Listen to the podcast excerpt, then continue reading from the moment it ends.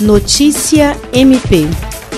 O Ministério Público do Estado do Acre, por intermédio do Grupo de Atuação Especial de Combate ao Crime Organizado, GAECO, obteve a condenação de quatro pessoas por integrarem organização criminosa em Rio Branco e pelos crimes de tráfico de drogas e posse de arma de fogo, com penas que variam de 14 a 28 anos de prisão em regime fechado. Entre os condenados na sentença proferida pelo juízo da vara especializada em delitos de organização criminosa está Francisco das Chagas Oliveira, conselheiro fundador e um dos principais líderes da organização criminosa, que recebeu uma pena de 28 anos e 16 dias de reclusão em regime fechado durante a ação em que foram presos também dois seguranças do líder da organização criminosa, entre eles o condenado Carlos Daniel de Araújo Xavier, foram apreendidas três pistolas, 74 munições e uma quantia de 300 reais. Na mesma data, foi preso Valdir Silva de Souza, que liderava a facção na região da Sobral.